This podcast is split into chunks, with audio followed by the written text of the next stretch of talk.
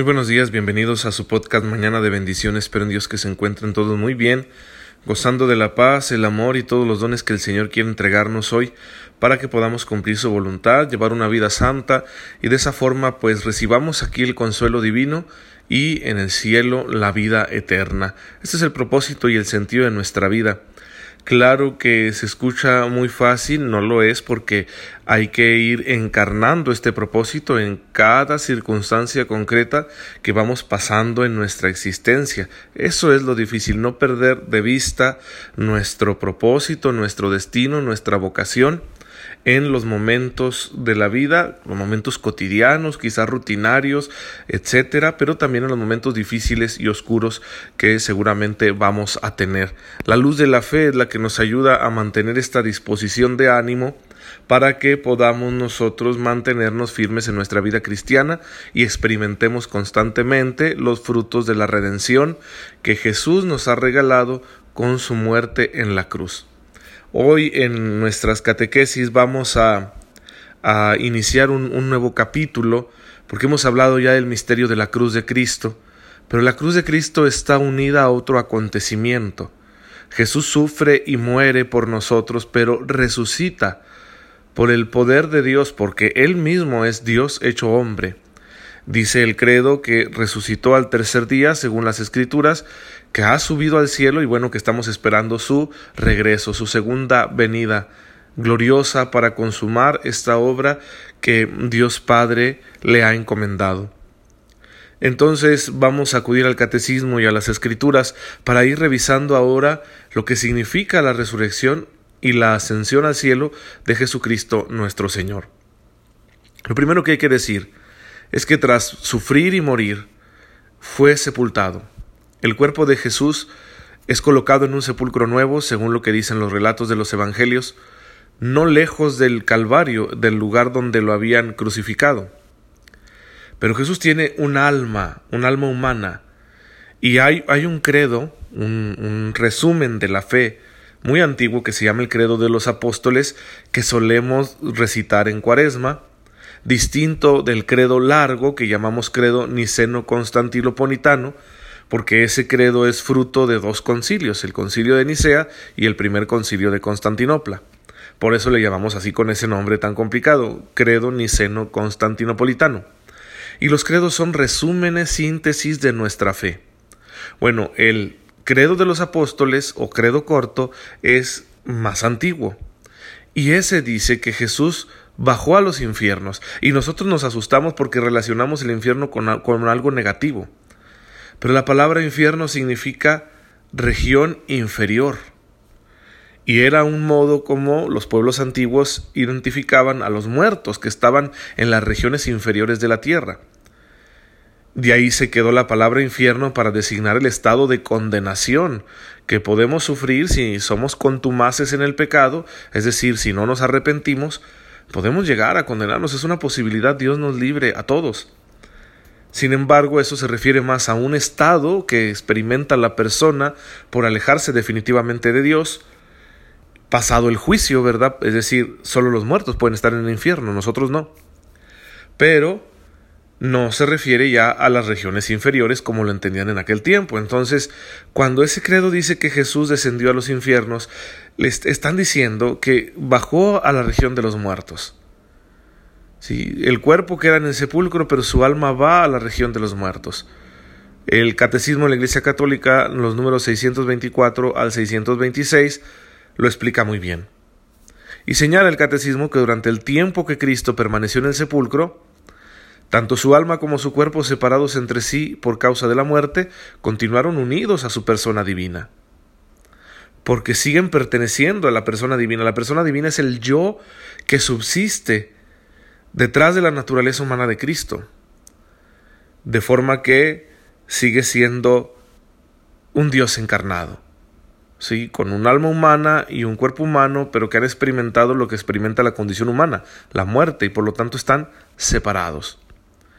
Por eso mismo el cuerpo de Cristo no sufre la corrupción, no se descompone en el sepulcro, como dice Hechos 13:37. Y el alma de Cristo va a las regiones de los muertos, justos e injustos, que han muerto antes de Cristo. Los justos se encontraban en un estado de felicidad, los judíos le llamaban el seno de Abraham, aunque aún no alcanzaban la visión de Dios. Y por eso, si Jesús baja a los infiernos, entendemos su presencia al seno de Abraham, para abrir las puertas del cielo a los justos que habían muerto antes que él. Entonces la persona divina del Verbo, unida al alma humana de Jesús, toma en esa región de los muertos a los justos que estaban esperando al Redentor para poder llegar finalmente a la visión completa de Dios. ¿Por qué no lo habían conseguido antes? Porque se necesitaba el sacrificio de Cristo.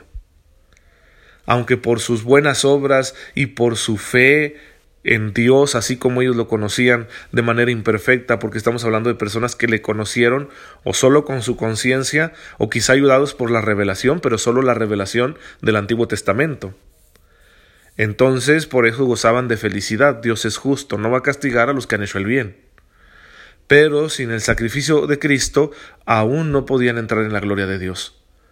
Y por eso decimos que el alma de Cristo va a esa región de los muertos a abrirle las puertas de la gloria para que ellos puedan alcanzar realmente esa plenitud de vida que nos está esperando en la presencia amorosa de Dios.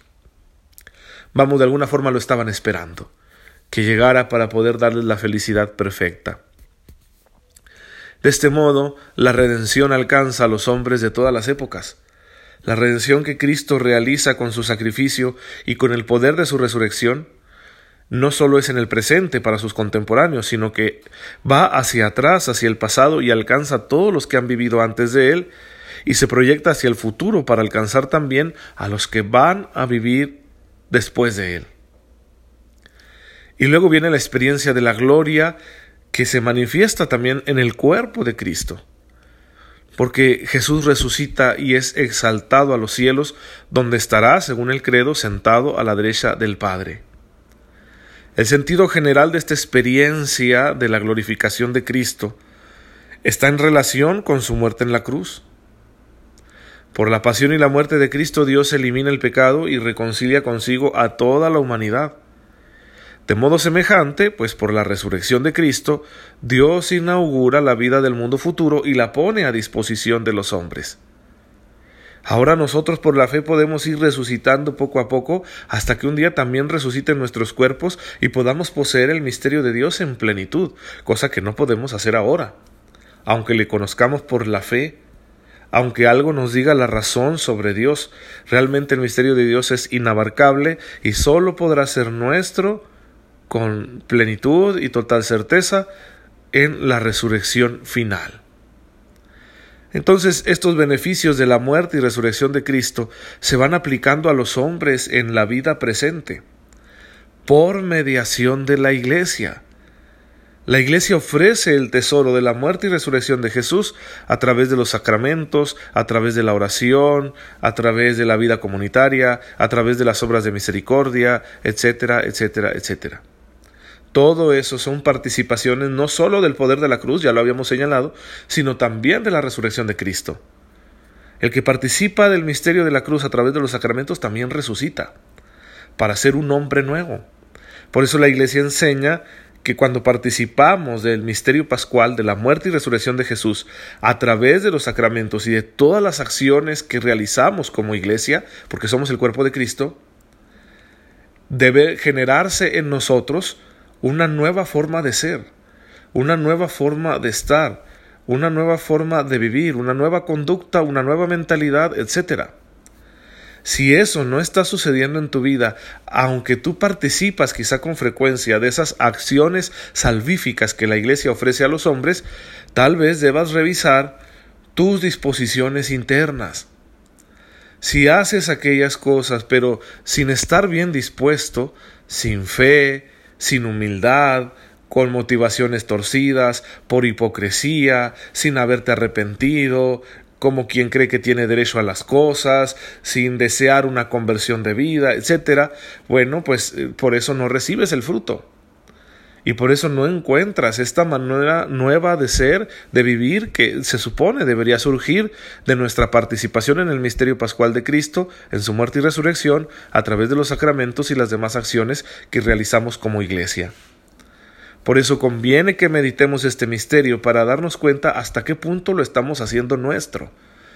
Jesús ya ha hecho lo suyo, no solo en aquel momento histórico en que murió y resucitó, sino que lo ha hecho porque lo ha dejado todo a la iglesia. Él se ha quedado en la iglesia, se pone a nuestra disposición, su perdón, su consuelo, su palabra de autoridad, sus milagros, todo está en la iglesia para que nosotros accedamos a ello y experimentemos constantemente la salvación en nuestras almas, en nuestros corazones, en nuestros cuerpos. Pero si no está sucediendo eso en mi vida, si no estoy experimentando los frutos de la redención, si no me siento una criatura nueva, a pesar de que participo de este misterio pascual, bueno, significa que mi corazón se ha endurecido. Por eso la Iglesia también nos invita constantemente a la conversión. No podemos dejar de predicar, de anunciar la conversión, la necesidad de arrepentirnos de los pecados y cambiar de vida, porque es una cosa necesaria todo el tiempo ya que en cualquier momento de la vida, dígase por la adversidad, por las seducciones del mundo, por las acechanzas del maligno, por el egoísmo de nuestro corazón, por los afanes de la vida, nos olvidamos de este misterio y el corazón se va cerrando.